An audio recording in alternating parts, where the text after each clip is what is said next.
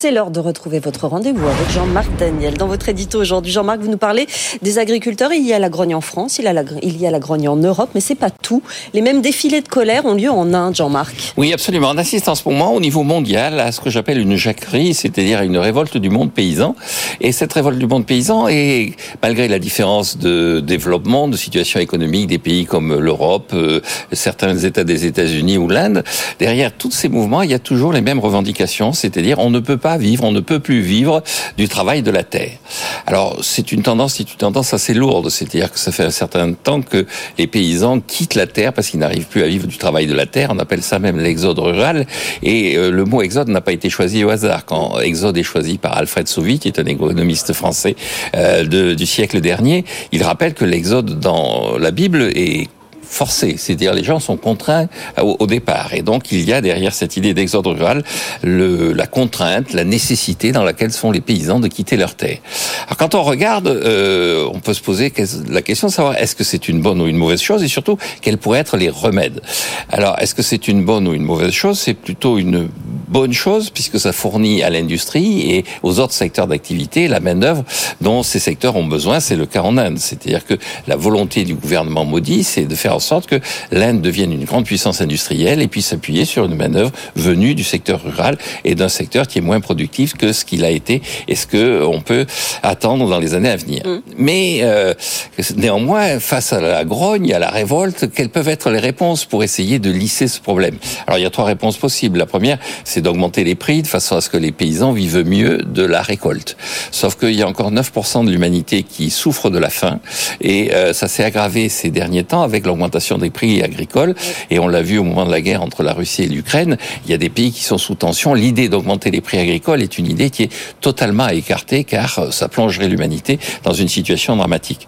La deuxième chose, ce serait effectivement de dire aux, paysans, vous allez accepter de, de partir, euh, c'est pas si grave que ça. Manifestement, c'est ils acceptent leur sort. Qu'ils acceptent leur sort. Manifestement, c'est pas ce qu'ils cherchent.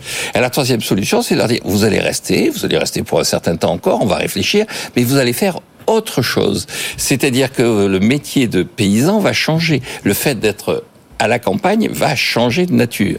Et c'est ce qu'essaie de faire l'Europe avec la stratégie F de ZEF, c'est-à-dire de faire en sorte que le paysan soit aussi un jardinier. Mais c'est aussi ce qu'essaient de faire les Indiens, c'est-à-dire que le gouvernement indien dit, écoutez, vous êtes là non seulement pour produire du riz, du blé, mais aussi pour préserver la, la nature et préserver effectivement l'environnement. Et donc je crois que l'avenir, c'est d'essayer de convaincre les paysans qu'il ne s'agit pas simplement d'accumuler la production, il s'agit aussi d'aimer la nature. Finalement, ils sont au contact de la nature. Ils devraient l'aimer, ils devraient l'entretenir. On compte sur eux. Merci Jean-Marc. Allez, on fait un point Euronext. Avec vous, les marchés. Il y avait record ce matin, euh, il y avait casquette ce matin, Antoine Larigauderie. On en est où ce midi? Plein. Ben, on est en dessous. Alors c'est vrai qu'on aurait pu faire mieux hein, dans ce monde boursier. Euh, on a tendance à en vouloir toujours plus. Hein. On n'a qu'à regarder les résultats d'NVIDIA, les bons résultats un petit peu partout d'ailleurs qui sont arbitrés, les records du CAC 40, les records de l'indice Nikkei. Tiens, ce matin, ça doit faire plaisir à Jean-Marc.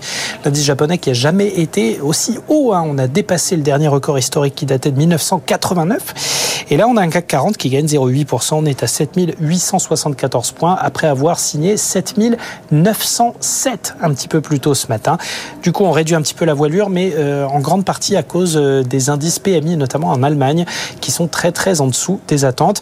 Alors c'est vrai qu'il y a l'effet d'NVIDIA dont on a beaucoup parlé avec des trimestriels qui ont pulvérisé toutes les attentes. Dans le sillage, ST Micro gagne 2,87, on est à 42,17 euros, mais on a aussi une série de bonnes publications euh, du côté de la Bourse de Paris. NJ, entre autres, qui gagne 2,8% à 14,94 euros, ou AXA, plus de 71 à 32,02 euros. C'est Soprasteria qui domine les débats sur le SBF 120 avec un gain de 10% à 232,80 euros.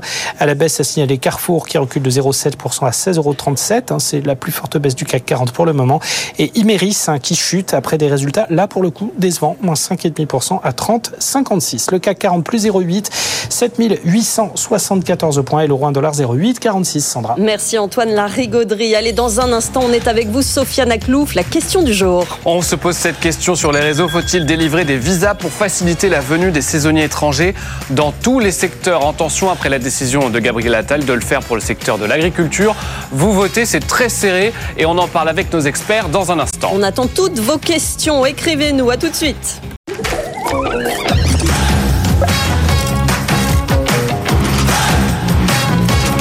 BFM Business, avec vous, les réponses à toutes vos questions dans l'entreprise. Sandra Gandoin. On est ravis de vous retrouver, on est avec vous. Et oui, effectivement, Philippe Fourquet, on est en retard, on est désolé. On va commencer tout de suite avec, euh, avec vous cette émission. On a une adresse à connaître, Sofiane. Avec vous à bfmbusiness.fr et nous sommes en live et en direct sur YouTube et sur LinkedIn. Vous pouvez euh, poster tous vos commentaires, que vous soyez à l'heure ou en retard. Je prends le temps néanmoins de vous présenter nos experts du jour. Philippe Fourquet, donc président de la Fédération des 60 000 rebonds, secrétaire général du portail du rebond. On va donc parler rebond avec vous, Philippe. Oui, bonjour. bonjour, à vos côtés, Paul Boffa Combi, présidente de Rethink et Lead and Lead d'ailleurs. On va parler de management et de leadership. Merci beaucoup d'être avec nous. Christophe Bass est avec nous également mandataire judiciaire, ancien président du Conseil national des administrateurs judiciaires et mandataire judiciaire. Merci d'être avec nous, Christophe. Et Judith Corret est en face de vous, partenaire au cabinet Ayash, notre juriste du jour. Bonjour Judith. Justine. Mais je dis aussi C'est vrai, c'est vrai, et c'est bien de le signifier. Justine, effectivement. D'habitude, c'est moi qui fais les erreurs de. Pour une fois que c'est vous. Écoutez, c'est comme ça. Euh, la première question, s'il vous plaît, Sophia. Allez, allez, pour vous, Christophe Bass, vous appelez bien comme ça, vous, ça va Ça va, c'est bon. Très bien. Sophia. Notre mandataire judiciaire, cette question. Comment les salariés peuvent être protégés en cas de salaires impayés Les salariés, en cas de procédure, sont toujours protégés. D'abord, ce sont les premiers à être payés dans l'entreprise. Et quand l'entreprise n'a plus les moyens de payer un salarié, quand elle fait l'objet donc d'une procédure de redressement ou malheureusement de liquidation judiciaire, les salariés sont protégés. Il y a un organisme, un organisme qui s'appelle l'AGS, qui garantit les salaires et qui va garantir tous les salaires. Donc je le dis, c'est très important parce que en cas de procédure, il faut que les salariés conservent une certaine confiance pour continuer à faire vivre l'entreprise, ils seront garantis de les salaires. Ils seront garantis donc des sommes qui leur sont dues. Ce sont bien les seuls. Les créanciers, malheureusement, c'est Ouais. beaucoup plus difficile pour eux. Mais les salariés en France, ils sont garantis extrêmement protégés. Donc une procédure dure combien de temps, Christophe? Alors, une procédure de, de redressement judiciaire, elle peut durer jusqu'à un an, Oui. mais tous les salaires sont, euh, sont, sont protégés euh, pour les salariés. S'il y a des licenciements, malheureusement, tout le coût des licenciements va être payé euh, par cette caisse d'assurance qui va payer les salariés. Donc il n'y a aucune difficulté là-dessus. Et une liquidation judiciaire dure en moyenne 200 jours. Oui, Voilà. 200 jours, donc c'est très long, donc c'est bien de savoir qu'effectivement, Exactement. il y a cet organisme. Sofiane, Une question directement pour vous, notre juriste Justine Corré. Euh, c'est la période des, des entretiens annuels. On y passe tous ou presque. Alors, euh, cette question, qu'est-ce que je risque si je n'ai pas le temps de mener tous les entretiens annuels de mes salariés cette fois-ci? Justine, On Alors, peut se rattraper sur l'année prochaine ou non? On parle bien des entretiens annuels d'évaluation. Tout à fait. Euh, il n'y a pas d'obligation légale en soi de mener un entretien annuel d'évaluation. En fait, c'est un outil indispensable en cas de contentieux parce que ça va permettre à l'employeur de démontrer euh, bah, telle défaillance qu'il va reprocher à son salarié ou en tout cas de démontrer qu'il a euh, tout mis en œuvre pour accompagner son salarié dans le cadre de son poste de travail. Maintenant, s'il ne fait pas tous ces entretiens annuels, Là, j'ai un problème parce que certains salariés vont pouvoir arguer d'une discrimination. Ils vont pouvoir dire, ben alors moi, j'ai pas eu le même traitement que les autres. Et puis en plus de ça, l'employeur en lui-même va se mettre en difficulté euh, en cas de procédure avec les salariés lésés. Oui, mais peut-être qu'on a une tendance à vouloir se dire bon bah on priorise entre guillemets les salariés, les cas un peu plus compliqués, et puis à la rigueur, s'il nous reste un peu de temps, on fait les autres. Faut pas agir comme ça. Alors surtout pas, euh, mauvaise méthode. Il faut impérativement arriver une fois qu'on a commencé à tous les faire euh, dans un souci d'équité et puis dans un souci aussi euh, du de sécurisation des process pour l'employeur. on parle d'ici d'entretien d'entretien annuel, Oui. d'évaluation, mais il y a d'autres entretiens Alors, euh, oui, qu'on a- confond un peu tous quand on est en entreprise. Et, et ceux-là sont Et vous avez tout à fait raison. En fait, euh, il y a plusieurs entretiens qui jalonnent le parcours d'un salarié. Il y a aussi les entretiens euh, professionnels. Donc, ceux-là sont obligatoires. Voilà. Ils doivent être menés tous les deux ans et à- tous les six ans avec un entretien bilan au, au bout de six ans. Euh, et là, pour le coup, c'est une obligation légale à laquelle on ne peut pas déroger. Donc au pire du pire, c'est tous les deux ans, mais ça fait un peu long. Hein. On vous répète dans cette émission qu'il faut le plus parler, le plus possible à sa direction et ses managers au quotidien. Sofiane. Une question pour le chef. Alors Philippe Fourquet, l'expert du rebond. Un de mes clients vient de rompre brutalement le contrat important qu'il avait signé. Rupture complètement injustifiée et qui risque de mettre en péril ma société. J'avais commencé la production des pièces. Que dois-je faire? Là, quand il y a une, une, rupture comme ça dans une relation euh, commerciale entre euh, une entreprise, une société et puis un de ses, un, de ses prestataires ou un de ses clients, je pense que la médiation des entreprises pourrait être, pourrait être sollicitée. Euh, ça peut être un moyen euh, pour essayer de trouver une solution. Hein, avant d'aller, euh, comme je le dis souvent, hein, ces procédures de médiation, elles sont souvent à utiliser avant d'aller au contentieux, parce que les procédures contentieuses, on le sait, elles sont, elles peuvent être longues, et puis leur issue est pas forcément toujours évidente. Donc, je conseillerais dans ce cas-là la médiation des entreprises. Sofiane, des réactions déjà sur LinkedIn. Déjà sur LinkedIn, une réaction de Michael qui nous dit En tirant parti des nouvelles technologies et en adoptant une approche plus humaine et inclusive, les RH peuvent-ils contribuer à créer un environnement de travail plus sain et plus productif et surtout plus attractif pour tous? Paul, on peut peut-être vous poser cette question, effectivement. Alors, euh, oui, les RH, bien sûr, peuvent, peuvent tout à fait participer à contribuer à, créer cet environnement euh, de confiance. Je pense que c'est même le rôle central, mais le dirigeant aussi. Il ne faut pas oublier qu'en fait, chacun des managers est le meilleur RH pour l'entreprise, parce que mmh. c'est par eux que passe la proximité, c'est par eux que passent euh, les questions au quotidien, et donc du coup, c'est avant tout eux qui, qui amènent. Alors, avec l'incertitude qui est créée par, euh, l'intelligence artificielle et tout ce qui mmh. peut euh, se passer avec, avec toutes les crises qu'on connaît actuellement, il y a effectivement un vrai besoin de proximité, de dialogue, d'échange pour pallier à cette incertitude. Mmh. On va beaucoup miser sur, sur eux dans les, dans les années qui viennent. Sofiane. Voilà pour euh, Michael ou Michael, comme vous aimez le dire, le prononcer à l'américaine. oui, c'est vrai, c'est vrai, j'ai cette tendance. On passe aux réactions à la question du jour, celle qu'on vous a posée sur les réseaux sociaux. D'avec vous, faut-il délivrer des visas pour faciliter la venue de saisonniers étrangers dans tous les secteurs? En tension, vous le savez, Gabriel Attal en a parlé hier, hein, il veut aider notamment le secteur de l'agriculture, ce faisant. Et donc, vous avez réagi. Philippe, qui est comptable, nous dit, eh bien, au moins, ils seront considérés reconnus comme autorisés sur le territoire et personne n'aura rien à dire. Donc, il vote oui. Alexandre, directeur de production, lui euh, estime qu'il serait peut-être préférable de les rendre plus attractifs, ces emplois, d'offrir aux gens des conditions de travail acceptables avec des salaires raisonnables ou tout simplement d'accepter de ne plus le faire dans le pays et de délocaliser la production. En l'occurrence, pour l'agriculture, ça peut être un peu compliqué parfois. Hein. Christophe, je vous vois réagir. Oui, oui, je rebondis sur, euh, sur ce que vient de dire Sofiane, mais on en a besoin. Il y a tout un tas de secteurs euh, que nous connaissons nous, en difficulté parce qu'on n'a pas justement cette main-d'œuvre. commence vraiment à poser problème aux entreprises Exactement. Et on n'a pas cette main-d'œuvre. Et donc, on a absolument besoin de cette main-d'œuvre. Il faut la simplifier. Il faut effectivement que les gens puissent travailler en toute légalité. Mm. Et donc, euh, moi, je, je, réponds positivement à la question du jour. Bah, sachez que les réactions, en tout cas, sur les réseaux, elles sont très divisées, très partagées. Parce que, par exemple, ce débat entre Cyril et Kev, Cyril euh, sur LinkedIn nous dit Je mets non, car je pense avant tout aux étudiants français et étrangers qui ont besoin d'un emploi saisonnier pour financer leurs études. Mais Kev, sur X, lui, estime, euh, fait un peu d'ironie. J'imagine que ceux qui répondent non sont ceux qui font les vendanges chaque année. Mm. C'est toujours le problème. Hein. Ceux qui eh ne veulent pas faire ces emplois. De répondre à ces besoins, effectivement, euh, alors qu'on est ici. Vous continuez à réagir. On est en live sur LinkedIn. C'est maintenant. Vous pouvez réagir et poser toutes vos questions. On est avec vous. Posez vos questions à nos experts à l'adresse avec vous at bfmbusiness.fr. Sofiane. Une question pour notre experte management et leadership. J'aimerais emmener mon équipe au vert pour les remercier de leur engagement et prendre du recul ensemble. Mais tout le monde est très occupé. Est-ce une bonne idée ou est-ce le bon moment? J'ai envie de dire, c'est jamais le bon moment en même temps. Ah, Paul, c'est quand même une bonne euh, initiative au minimum. Une très bonne initiative. Et effectivement, c'est jamais le bon moment ou c'est toujours le bon moment. Faut savoir investir en amont pour pouvoir recueillir les fruits après.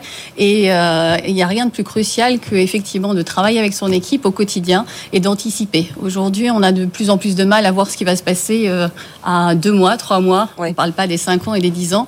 Donc, la cohésion de l'équipe, la capacité euh, d'agir ensemble et la capacité de réagir ensemble va être clé. Donc, prendre régulièrement du recul, c'est pas forcément des, des temps très long. Euh, quand on veut vraiment travailler des questions, c'est un jour, deux jours, mais on peut faire ça aussi sur une demi-journée. C'est vraiment important et la régularité est à privilégier. Ça favorise le dialogue de toute façon, euh, certainement. On va faire ça, un petit, euh, un petit séminaire. pour partir au vert, ah bah alors ça, il y a du monde, Sophia. oui, ça toujours. On va réfléchir aux nouvelles idées pour avec vous. Ça peut être sympa.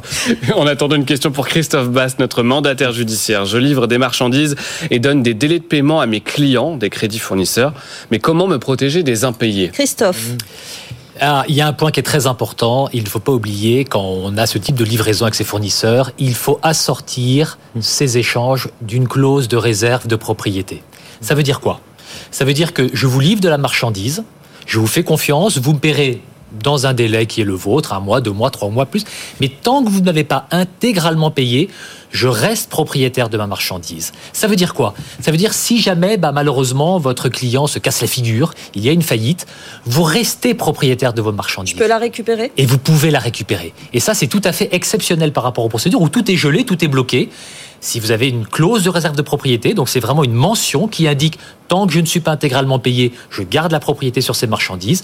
En cas de procédure, je peux récupérer mes marchandises ou alors être intégralement payé. Le délai de paiement, les problèmes de délai de paiement, on, y- on en parle énormément dans cette, dans cette émission. Ça représente justement quel pourcentage de procédures Est-ce qu'on a une idée de ça, oui, Christophe? oui, il y a euh, un certain nombre d'associations qui ont euh, quantifié euh, ces problèmes de délai de paiement. Il y a des associations qui se bagarrent pour raccourcir ces délais de paiement parce que le constat, c'est et d'ailleurs souvent avec des grosses entreprises, euh, ces délais sont longs et c'est environ une quinzaine, environ 15% des faillites qui sont la conséquence de délais de paiement beaucoup trop longs. Et, et- et alors voilà, Philippe peut-être Oui, voilà, Philippe, me, peut-être me confirmera le point. Oui, et à donc on a évidemment un sujet très important et encore une fois qui est parfois un peu choquant parce que ce sont souvent des structures relativement importantes et solides avec c'est vraiment le pot de fer contre le pot de terre Ouais. et donc si vous voulez travailler avec nous ce sont ces conditions là avec des délais extrêmement longs on n'a pas forcément accès à des facteurs il y a ce type euh, de structures qui prennent en charge pour vous les factures mais ça a un coût Mm. donc souvent ça mange votre marge et donc ces délais de paiement environ 15% euh, des procédures collectives Très donc ça il faut euh, il faut s'y battre Très Et- répandu, et- ça peut mettre souvent, en, en danger. Hein, Oui, Philippe. on sous-estime hein, dans les besoins de trésorerie dans l'entreprise, on sous-estime ce que ça peut générer comme besoin, ce qu'on appelle le besoin en fond de roulement. Hein, c'est un peu technique euh, mon propos, mais si on sous-estime ça, effectivement, on peut se retrouver en bonne santé avec un problème énorme de trésorerie. Si on a déjà tiré sur toutes ces lignes vis-à-vis de la banque, eh bien, on peut se on peut avoir un refus de la banque et là, on peut aller au dépôt de bilan. Et on a des, des situations comme celle qu'indique Christophe euh, chez 60 000 rebonds, malheureusement. Vous continuez à réagir évidemment sur nos réseaux sociaux et sur notre adresse. Michael est en ligne, hein, il réagit Mais justement. oui, Sofiane. Michael, euh, Michael. nous écrit et vous demande, Paul, dit- et vous a écouté, il dit mais quelle solution, parce que c'est un peu vague tout ça, quelle solution concrète euh, pour améliorer l'inclusion, l'inclusivité et, et l'approche plus humaine dans les RH Paul. Alors, il faudrait savoir ce qu'il appelle par inclusion, inclusivité, parce que on met un petit peu euh, toutes les questions dans l'inclusion et l'inclusivité. Est-ce qu'il parle euh, du dialogue au quotidien qui fait que euh, chaque euh, nouvelle personne qui vient, on peut l'accueillir euh, facilement? Est-ce qu'il parle de la mixité? Est-ce qu'il parle de la diversité? Oui. Est-ce qu'il parle de quoi parle-t-il? Oui, déjà, ça c'est très vaste euh, suivant les individus. Effectivement, on n'a pas cette précision, mais c'est vrai que ce ce sont des, des notions très larges. Voilà. Et donc après, je pense que si on est sur le fond, euh, plus on travaille avec son équipe pour euh, dialoguer, pour créer cet espace de confiance. On parle beaucoup de confiance, mais en fait, euh, il y a la théorie et puis il y a la pratique. En pratique, être en confiance, ça veut dire qu'on peut s'exprimer et dire notre propre avis, amener ce que j'aime bien appeler euh, notre propre pièce du puzzle à l'édifice. Euh, et vous savez, on a tous des pièces de puzzle dans la poche, c'est-à-dire qu'on a tous des informations dans la poche et on ne peut travailler vraiment bien dans une entreprise que si on met toutes les pièces du puzzle sur une table. Donc pour moi, créer des conditions de la confiance, c'est créer l'espace pour que chacun des collaborateurs puisse effectivement s'exprimer, peu importe son point de vue, l'amener pour qu'il y ait une solution qui émerge. Et en même temps, la difficulté, c'est ce qui nous pose comme question, c'est-à-dire à la fois un environnement de travail plus sain et plus productif. Est-ce que ça va toujours de pair, ça, d'essayer d'améliorer la santé mentale euh, et le- la qualité de vie au travail et en même temps la productivité de l'entreprise? Alors vous savez, ça fait 20 ans que j'accompagne des entreprises, ça fait 20, 20 ans qu'on me pose la question. Pour moi, la confiance est le facteur de la performance. C'est ce la confiance qui emmène la, la performance, alors que généralement on récompense de sa confiance une performance déjà préexistante. Donc il faut inverser. Ça veut dire changer euh, d'état d'esprit. Ça veut dire pour le chef d'entreprise miser sur les talents, miser sur l'équipe, investir du temps en amont pour en avoir ensuite, puisque si on co-construit les choses avec son équipe, bien entendu, ils peuvent s'engager et faire Mais co-construire, ce n'est pas être constamment euh, dans l'attentisme, on est bien d'accord. Ah hein. en tant que collaborateur, il faut euh, aller vers euh, son équipe de direction, vers ses, ses managers pour participer à cette discussion. C'est quand même l'idée la plus productive dans ces situations-là, Paul. Oui, c'est tout à fait. c'est une voix égale une voix. hein. À un moment donné, il y a, bien sûr, le, le patron va décider, le manager décide, il est là pour ça, c'est son rôle. Mais plus il implique, plus les collaborateurs s'engagent et plus la performance augmente. Et c'est ce qui va développer aussi un esprit d'intrapreneuriat dans l'entreprise. Parce que le collaborateur prendra des initiatives. C'est ça qui fera globalement là aussi la réussite de l'entreprise. Et quand on est dans un contexte euh, complexe comme aujourd'hui, on ne sait pas ce qui va arriver demain, effectivement, il faut l'initiative. Oui, Faut effectivement, de la part de, de tout le monde. Sofiane, de quoi va-t-on parler dans quelques Oui, parce que instants j'ai une bonne nouvelle, Sandra. On a rattrapé notre retard. Tout va bien. On peut continuer sur de bons rails. On Va va bien. donc poser cette question juste après la pause. J'ai une activité de conducteur VTC le week-end. Dois-je en informer mon employeur? C'est Pascal qui nous pose la question. Eh bien, la réponse avec notre juriste du jour dans un instant, juste après la pause. À tout de suite.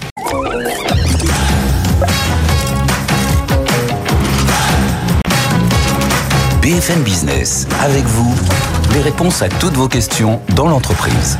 Sandra Gandoin. On est avec vous encore jusqu'à 13h et après ça ne s'arrête pas sur les réseaux sociaux. Évidemment, continuez à nous écrire à cette adresse, Sofiane. Avec vous, à bfmbusiness.fr, vous nous écrivez et puis on récolte toutes vos réactions et toutes vos questions pour nos quatre experts du jour. Ça tombe, ça tombe sur nos messageries, nos experts. Je vous les rappelle, Philippe Fourquet, Paul Boffa-Combi, Christophe Bass et notre juriste Justine Corré. La question qu'on s'est posée il y a quelques instants, Sofiane. Oui, la question qu'on s'est posée, parce que moi aussi je suis happé Oui, par toutes ben, les je réactions. vois bien, je vois de m'en sortir, je suis désolé. je vous écoutez. J'ai une activité de conducteur VTC le week-end. Dois-je en informer mon employeur? C'est Juste- Pascal qui nous pose la question. Ouais, c'est pour vous, Justine. Alors, je pars du principe qu'on parle d'un salarié qui travaille à temps plein pour son employeur. Je ne suis pas sur un salarié à temps partiel, parce qu'évidemment, un salarié à temps partiel a le droit de travailler pour un autre employeur. Mhm. Euh, un salarié à temps plein, qu'il ait une clause d'exclusivité ou non dans son contrat, il a une obligation de loyauté vis-à-vis de son employeur. Cette obligation de loyauté, elle suppose qu'il y consacre son activité professionnelle, l'intégralité de son activité, euh, au bénéfice de l'entreprise. Évidemment, une activité de VTC, c'est pas censé être euh, si euh, important que cela, mais il n'en demeure pas moins que son obligation de loyauté lui impose de prévenir son employeur, voire d'avoir l'autorisation de son employeur s'il s'avère que l'activité est concurrente avec celle qu'il exerce euh, la semaine. Et si c'est le cas, donc, s'il y a une concurrence entre ces deux activités, l'employeur numéro un peut lui interdire? Bien sûr. Mhm. Et s'il persiste, il serait en droit d'acter d'une faute et après de mettre un terme potentiellement au contrat de travail si jamais euh, Mm. il persistait dans son dans son dans son dans cette activité. Vous disiez, on parle d'un salarié à temps plein. Alors, est-ce qu'il y a une limite d'horaire? C'est-à-dire, on peut faire ça samedi, dimanche, mais euh, pas, pas davantage? Il y a un plafond ou pas? Euh, L'obligation de loyauté, elle n'est pas à géométrie variable. Donc, en fait, peu importe le temps qui sera consacré, euh, dès lors qu'il exerce une autre activité que celle euh, exercée pour le compte de son employeur classique, il est censé quand même l'en informer. Question suivante. On a une autre question d'un autre Michael, figurez-vous. c'est- la- la journée des Michael. Exactement. Allez-y, Euh, Sofiane. avec, avec vous, euh, at bfmbusiness.fr pour les, pour les Américains et les, les Anglais. En tant qu'élu CFDT CSE, mon employeur veut me reclasser, soi-disant car mon poste est supprimé. Pour ma part, c'est pas mon cas. Il a été dispatché, euh, ce travail, en cinq équipes. Du coup, j'ai accepté le poste par peur d'être licencié économiquement, mais cela ne me convient pas du tout. Quel recours possible? Justine. Alors, euh, quel recours possible? Une fois que euh, cette personne a accepté le poste, j'imagine, il a signé un avenant à son contrat de travail, il a donc fait part d'un accord plein et entier à ce nouveau poste, donc il ne peut pas vraiment aujourd'hui euh, revenir en arrière. Dès lors qu'il a signé cet avenant au contrat de travail, qu'il a acté de son consentement. D'accord, donc il n'y a pas de solution, quoi. C'est c'est à Aujourd'hui, l'amiable, il faut aller euh, discuter. aujourd'hui, il faudrait qu'il discute éventuellement avec son employeur pour voir s'il n'y aurait pas une autre option, un autre poste dans l'entreprise qui pourrait lui être proposé. Ouais. Euh, mais c'est vrai qu'une fois qu'il a signé cet avenant, euh, sans signer cet avenant, ma réponse aurait été différente. Mais c'est ça, les discussions signé, doivent euh, avoir lieu avant cette exactement. signature. Exactement. Ça arrive ce type de situation en entreprise. On a l'impression que là, on parle d'une sorte de mise au placard quelque part. On, on te donne un poste, mais en fait, tout ce que tu faisais avant, on le sépare. Paul Ça arrive.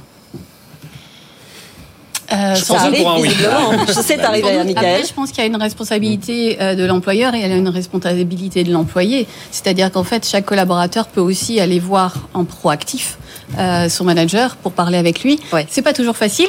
Mais euh, être courageux, c'est pas forcément facile, mais ça peut rapporter beaucoup.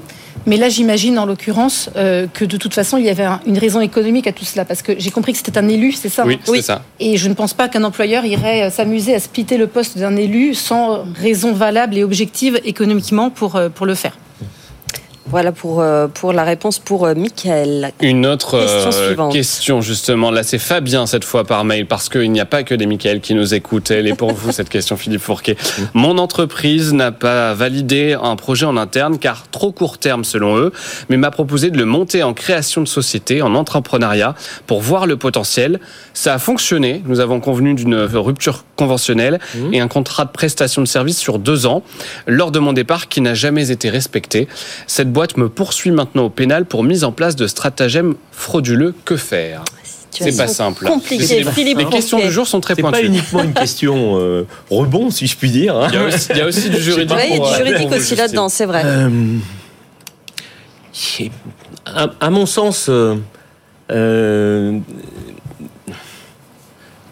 première chose peut-être à, à- à- à faire, euh, c'est d'essayer, comme on l'a dit, d'a- d'aller vers euh, d'a- d'aller vers une négociation, d'essayer de trouver un, un terrain d'entente.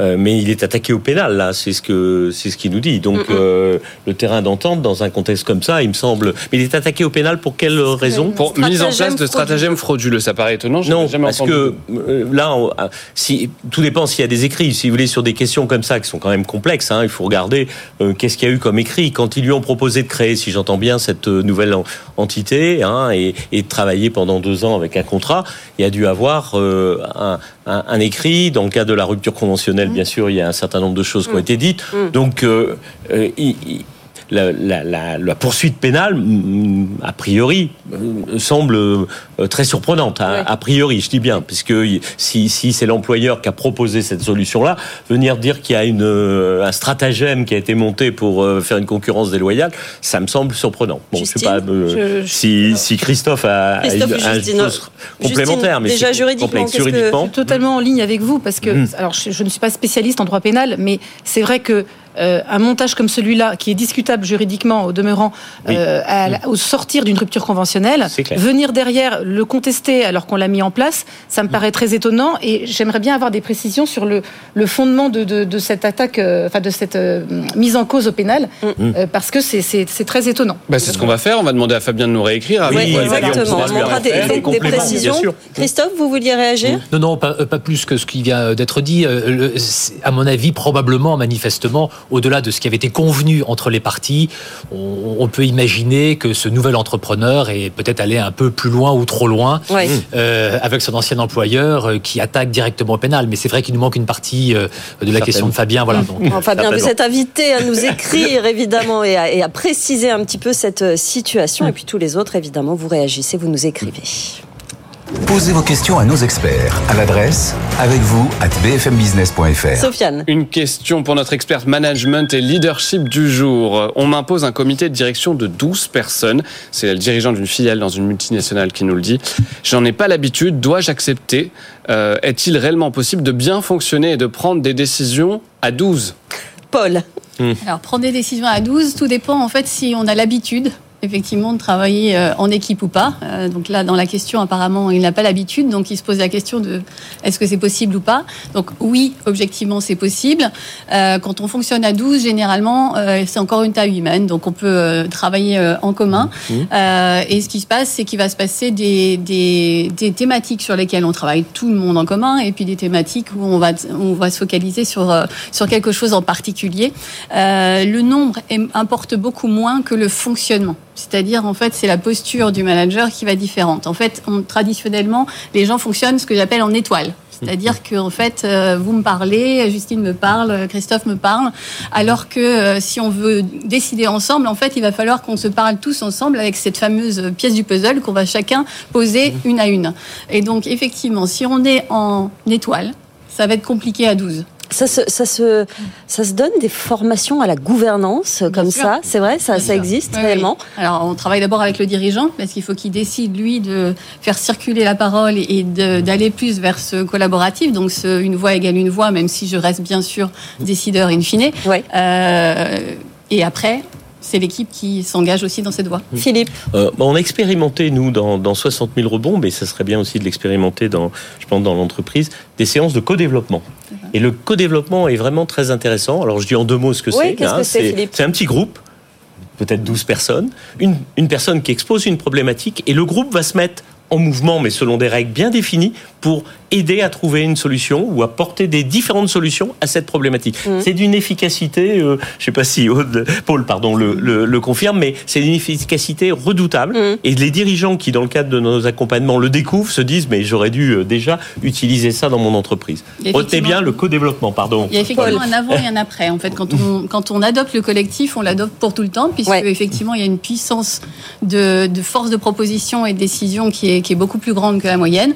Mais il faut ce petit lâcher prise de départ pour accepter C'est qu'en fait, clair. on décide ensemble. Et le faire avec méthode, effectivement. Oui. C'est l'heure de la boîte aux lettres. 12, ça va, mais 60 000 pour décider, ce serait pas bien. Non, Vaut mieux.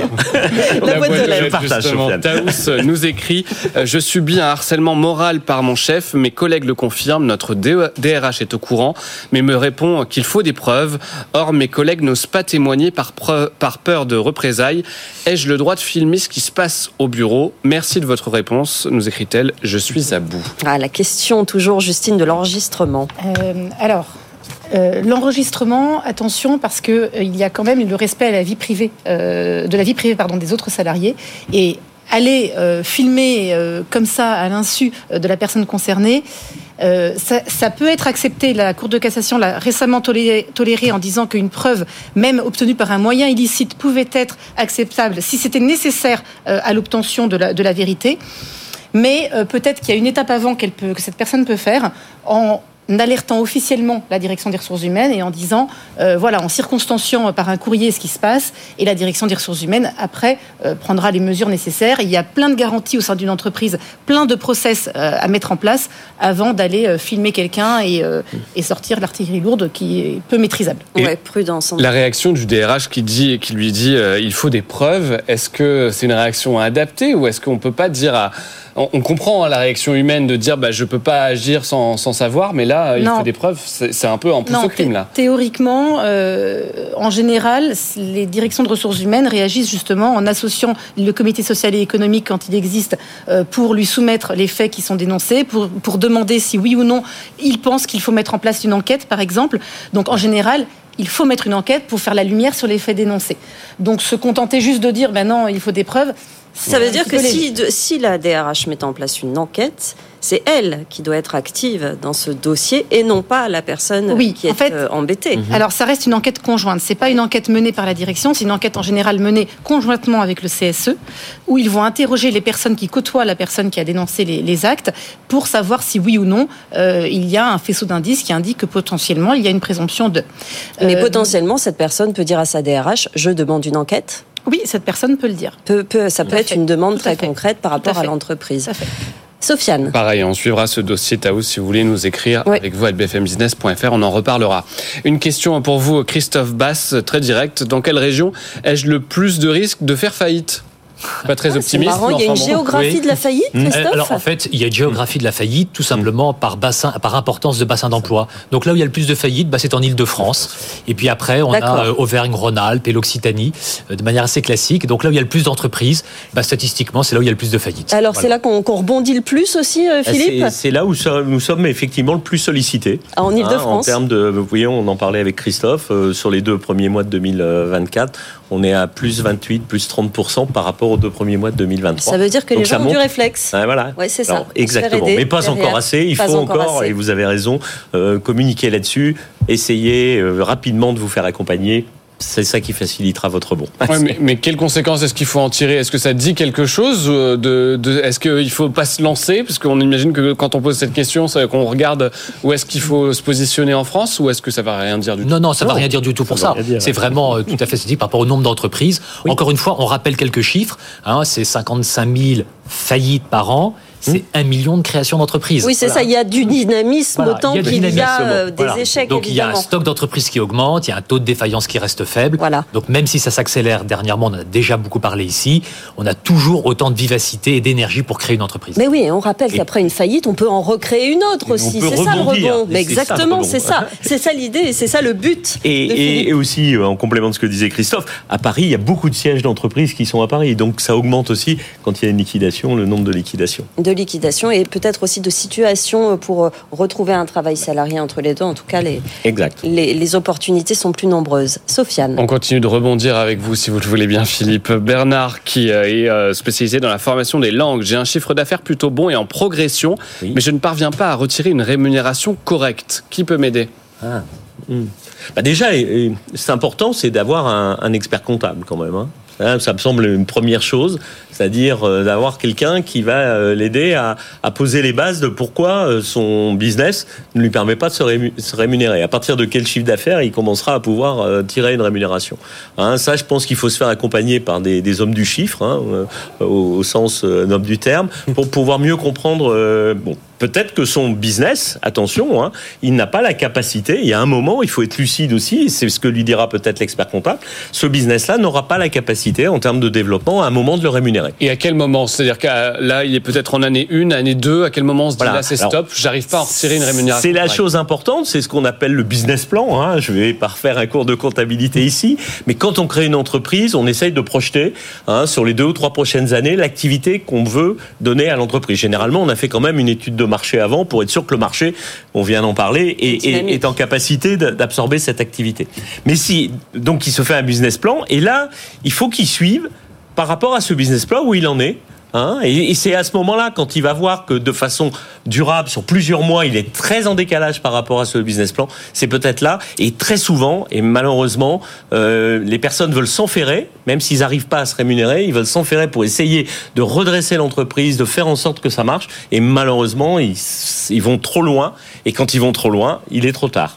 Donc euh, le plus tôt on arrête, dans ces circonstances-là, le mieux ce serait. Voilà. Christophe. Alors c'est très simple pour répondre à cette question. Si un dirigeant, au bout effectivement d'un certain temps, n'arrive pas à se rémunérer, l'entreprise n'est pas viable. Ben voilà. Et, et- et nous, euh, quand on traite ce type de dossier-là, euh, on a effectivement beaucoup de volonté d'un dirigeant qui a des clients, qui paye peut-être des salariés, qui veut rembourser ses dettes, mais qui n'arrive pas à se payer. Le tribunal va mettre fin à cette activité. Parce que la création d'entreprise, c'est créer de la valeur, mais c'est aussi pouvoir se rémunérer. Et si on n'arrive pas à se rémunérer, l'entreprise n'est pas viable. Et je pense qu'il faut changer de modèle. Ouais, il faut arrêter de se voiler la face. Exactement. Sofiane. Mais nous, on continue jusqu'à 13h avec euh, vos questions. Euh, Celles-ci nous concernent tous, hein, je pense. On est tous euh, dans cette, euh, dans cette optique. Les membres de mon équipe sont systématiquement sur leur téléphone ou leur ordinateur pendant nos réunions. Que faire, Paul? Alors, je pense déjà il faut se poser la question du sujet de la réunion et euh, de la manière dont on mène la réunion. Ah, c'est de la faute de la réunion si tout le monde est sur son téléphone J'aime beaucoup cette réponse. Eh oui, peut-être. Alors, je vais le dire différemment. Si en fait les, les gens ne participent pas, c'est probablement que je suis dans une réunion chambre d'enregistrement. C'est-à-dire qu'en fait, euh, j'écoute chacun des interlocuteurs quand ils parlent de leur sujet, mais par contre, euh, ça ne circule pas la, la parole. Et donc du coup, bah forcément, moi si j'ai dit mon truc sur mon domaine, bah en fait, je me mets sur mon portable. Ça n'est pas une bonne chose. Je le dis à tous les auditeurs, ça n'est pas la bonne euh, la bonne solution. Mais le manager Mais- doit se poser des questions à ce moment-là. le même. manager doit se poser des questions. Alors après, il y a toujours euh, des inconditionnels du, du téléphone, mais généralement, quand on voit ça dans une équipe, c'est qu'il y a une maillotique d'équipe qui ne fonctionne pas complètement bien. D'accord, donc il faut quand même se, se poser des questions. Vous continuez à réagir sur nos réseaux sociaux et sur notre adresse. Avec vous, retrouvez-nous sur tous nos réseaux sociaux. Sofiane, Et arrêter les réunions pénibles, hein, ça peut être la solution. arrêtez les réunions pénibles. Et puis Exactement. voilà, voilà ce que ça donne après. Une question pour vous, Justine. Que doit que doit faire un employeur confronté à un salarié qui ne vient plus au bureau? Parce que résultat, il vient plus du tout. Ah. Alors, question euh, d'actualité, puisque maintenant, depuis euh, avril dernier, si je ne me trompe pas, euh, il existe une présomption de démission quand un salarié ne se rend plus euh, sur, son, sur son lieu de travail, a abandonné son poste de travail euh, et ne répond pas à la mise en demeure de son employeur, soit, soit de justifier son absence, soit de réintégrer son poste. S'il ne répond pas dans un délai de 15 jours, il est présumé ou potentiellement présumé euh, avoir démissionné. Donc ça veut dire quoi? Ça veut dire que l'employeur avant, il avait l'obligation, enfin en tout cas, il était contraint de mettre en œuvre une procédure de licenciement pour faute grave, pour abandon de poste. Aujourd'hui, euh, si les clous sont respectés, il peut considérer que son salarié est démissionnaire. Et ça veut dire quoi? Ça veut dire que le salarié n'a plus droit à une quelconque indemnisation chômage. On a, ça réduit les délais aussi. C'est quand même parce que ça pouvait prendre des mois cette situation avant cette. Alors, euh, avant, on mettait en demeure euh, une fois, deux fois. Donc effectivement, avec les recommandés, les délais postaux, vous avez raison, ça prenait un petit peu de temps. Le salarié ne répondait pas et on mettait en place la procédure de licenciement, convocation, entretien, entretien et notification. Donc on en avait à peu près pour effectivement trois semaines. là aujourd'hui, bah, remarquez, on a 15 jours quand même à compter de la mise en de la réception. Donc finalement, c'est la même chose. C'est à peu près pareil. En revanche, ça responsabilise les salariés. Parce que les salariés aujourd'hui, ils ont une épée de Damoclès sur la tête où ils se disent avant je pouvais avoir mon chômage, Aujourd'hui, c'est plus aussi facile. Et dans ce que vous avez constaté, est-ce que ça a changé la situation dans le comportement des salariés, justement, Justine? Alors c'est très tôt pour le dire parce qu'on n'a pas de, vraiment de recul, on n'a pas de jurisprudence là-dessus, on a très peu de cas. Euh, moi j'ai eu récemment pour un client, mais c'était la première fois qu'on le mettait en place. Euh, donc, euh, je ne sais pas encore si réellement ça a changé les mentalités, mais je pense que les salariés, en tout cas mal intentionnés, qui voulaient juste bénéficier du système, pour le coup, ça va changer, bien sûr. Sofiane. Une question pour vous, Christophe Bass. J'ai accumulé les crédits depuis la pandémie. Comment m'en décharger? Vous avez quelques minutes, pas des heures. bah, moi, voilà, je vais reparler encore une fois euh, des procédures qui existent, comme la sauvegarde et le redressement. Si vraiment on a trop de dettes, on n'y arrive plus, c'est trop lourd, la négociation qu'on a pu mener avec euh, euh, son banquier, ses fournisseurs, n'aboutissent pas à suffisamment de délai. Par la procédure, de droit, le tribunal peut imposer un délai de remboursement jusqu'à 10 ans. 15 ans pour les agriculteurs, c'est le sujet important du jour. Les agriculteurs, c'est 15 ans.